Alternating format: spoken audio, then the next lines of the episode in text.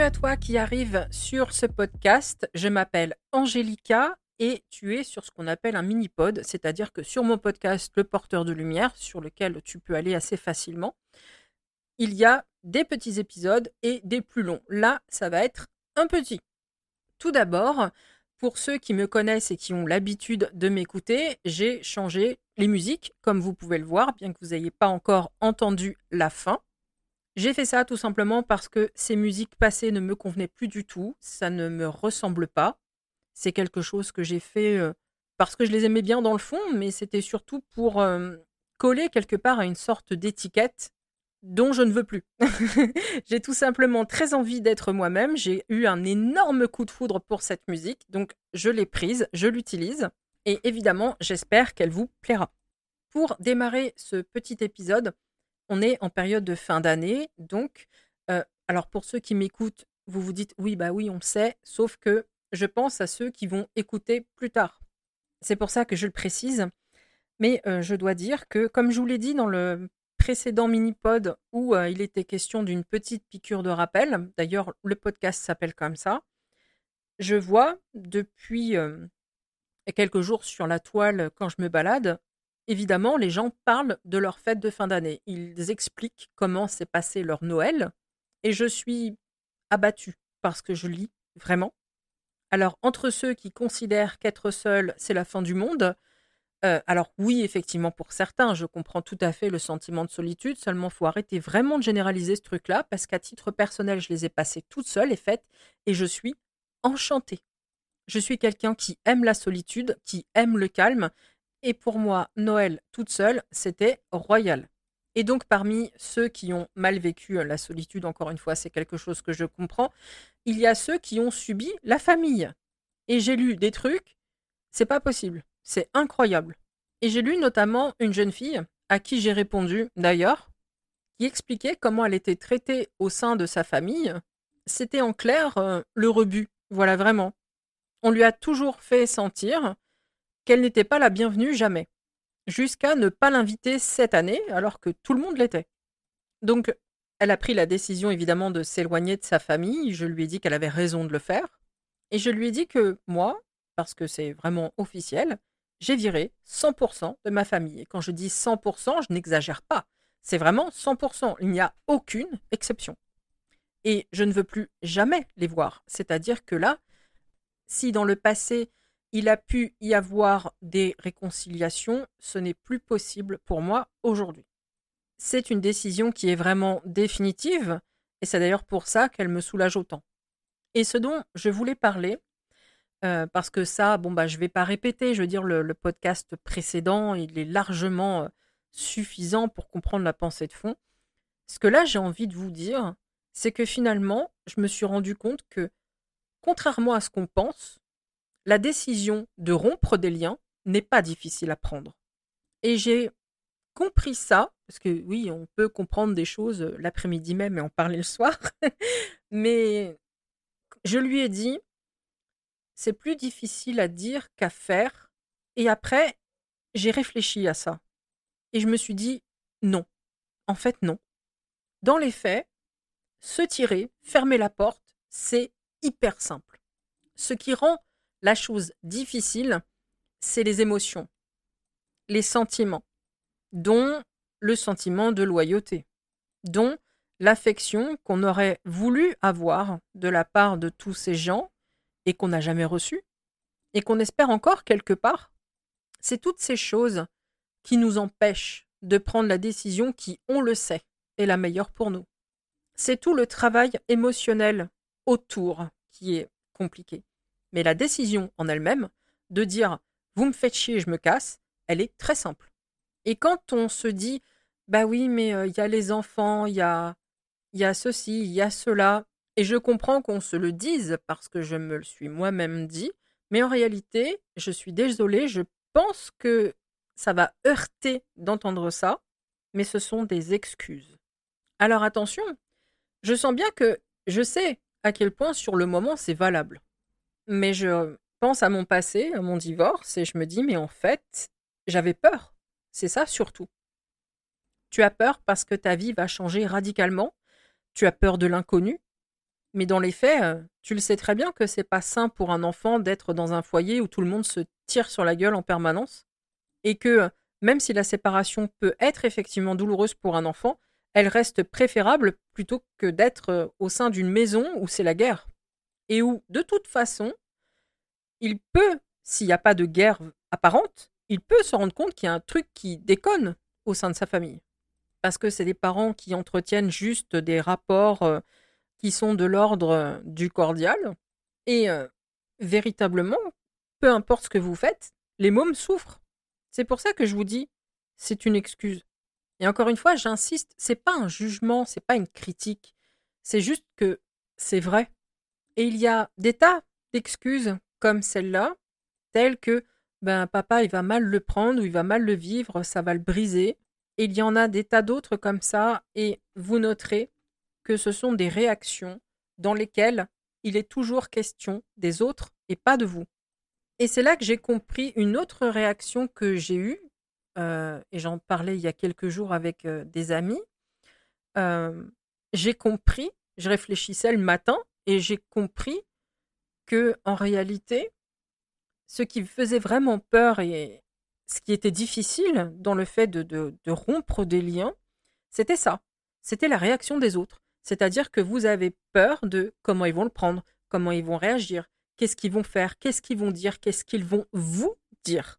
Et je me suis dit, mais en fait, c'est dingue parce que, euh, bah, comme je vous l'ai dit, moi, j'ai rompu avec pas mal de gens et je me suis dit, mais en fait, je suis en train de me préoccuper de leur réaction plutôt que du bien-être que ça me procure à moi. Et je me suis dit, mais Angélica, euh, t'es encore en train de les faire passer avant toi. Alors que j'ai claqué la porte voilà, j'ai quitté encore une fois pas mal de personnes, j'ai claqué la porte, j'ai retrouvé une liberté, j'ai changé d'entourage, et je suis encore en train de me dire comment ils vont le prendre. Sauf que concrètement, on s'en fout. Je veux dire, on les laisse derrière, c'est pas pour continuer de s'en soucier normalement. Et il y a toujours, encore une fois, comme j'en parle assez régulièrement, ce sentiment de loyauté, euh, un petit peu d'appartenance, cette culpabilisation qu'on peut vous faire ressentir ou vivre parce que vous ne pensez pas à leur sacro-sainte personne avant de penser à votre santé mentale, parce qu'il est bien question de santé mentale, c'est une réaction qui est humaine. Et je dis bien humaine, et non normale. Alors après, quand je dis normale, je parle de normalisation, de banalisation. On va dire oui, c'est normal. Effectivement, c'est normal, parce qu'on est humain. Là où c'est anormal, c'est que vous faites passer des bourreaux avant vous. Et encore une fois, c'est en lien avec toute cette manipulation dont on est euh, l'objet depuis qu'on est tout petit. Et c'est au niveau euh, de la société, on est d'accord, parce que euh, votre famille, ma famille, mes proches ne sont pas les seuls à agir de cette façon-là. On est des millions, des milliards même. C'est ancré dans toutes les cultures, je crois en tout cas, dans toutes les sociétés. Enfin voilà, c'est vraiment quelque chose qu'on retrouve partout et jusqu'à un stade extrêmement critique où on va exiger le silence en cas de maltraitance, en cas de maltraitance extrême aussi. Il faut se taire parce qu'il faut penser aux autres, il ne faut pas briser des cœurs, briser des familles, sauf que vraiment, je vous le dis, on s'en fout. Cette incarnation, elle est unique. Enfin, encore une fois, vous le savez, moi je crois en la réincarnation, c'est pour ça que je ne parle pas de vie, mais d'incarnation. Elle est là parce qu'on a des choses à apprendre pour évoluer.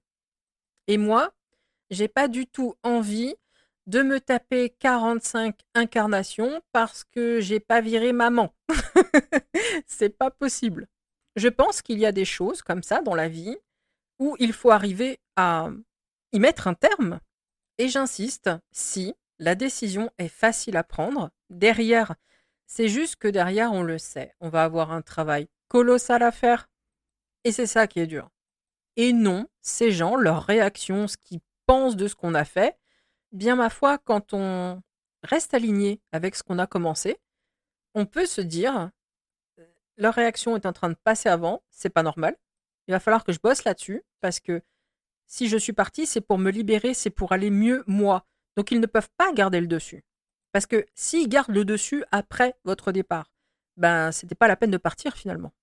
Donc ce travail, il est essentiel et je suis encore dessus, parce que comme je vous le disais tout à l'heure, voilà, j'ai compris ça, cette réaction, euh, le fait de, de, s'inquiéter de ce que les autres vont penser, euh, c'était il y a quelques jours. hein. Donc évidemment, j'ai encore du taf, forcément. Et ça, c'est quelque chose d'humain quand on sait que, encore une fois, on a grandi dans une société qui nous enseigne cette connerie de, loyauté, alors que dans les faits, quand on vous maltraite, cassez-vous, quoi. C'est c'est tout. Et peu importe qui c'est. Papa, maman, mamie, la frangine, euh, la pote, on s'en tape. Il y a maltraitance, barre-toi.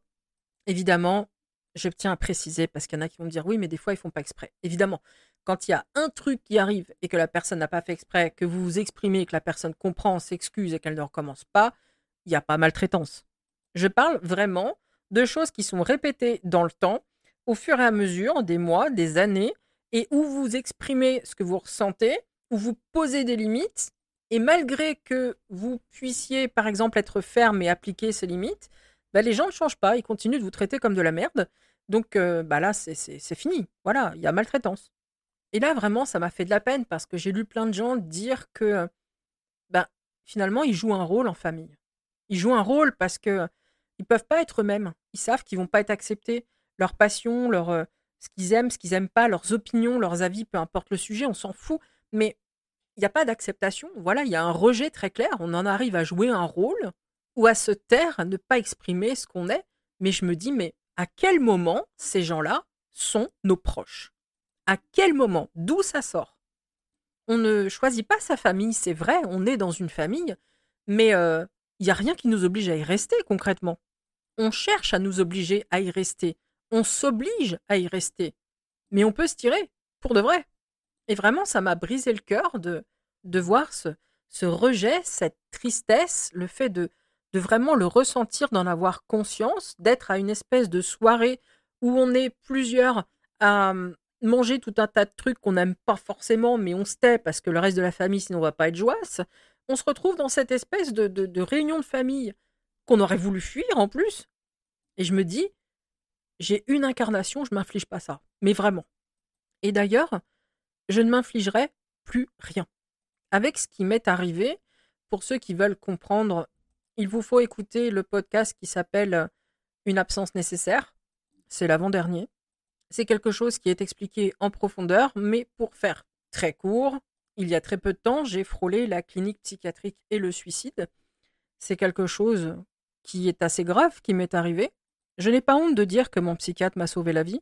Et vous savez, quand ce genre de truc vous arrive, derrière, les décisions, vous les prenez. Et encore une fois, n'attendez pas d'être dans cet état-là pour le faire. Mais là, j'ai fait un ménage, mais un tel ménage, je n'aurais jamais cru.